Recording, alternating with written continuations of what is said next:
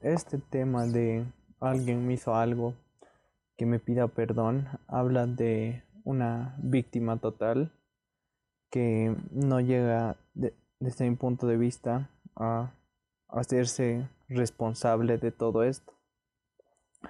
Y está cabrón esto, porque el día que te responsabilizas hasta de lo que alguien te hizo, cambias el pasado por completo.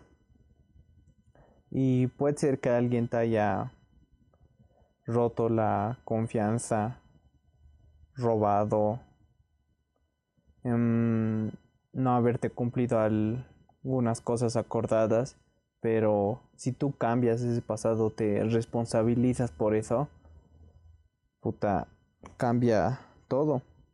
El, el Papa de que hasta llegó a pedir, hasta perdonó a la persona que lo quiso intento de asesinar y yo creo que no lo perdonó por, por la persona y tal, lo perdonó para sí mismo.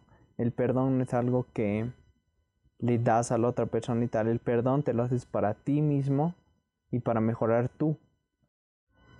Al responsabilizarse, algo se puede aprender y ahí es cuando tú decides qué sentido le das a la vida en vez que la vida le dé el sentido a lo que eres.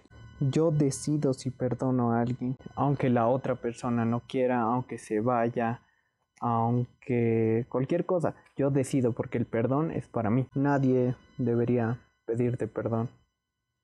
Creo que se olvidó que ese es un regalo que uno se da para sí mismo. Tú decides si perdonas. Y la verdad es que conviene perdonar. No dejes que el ego controle toda tu vida.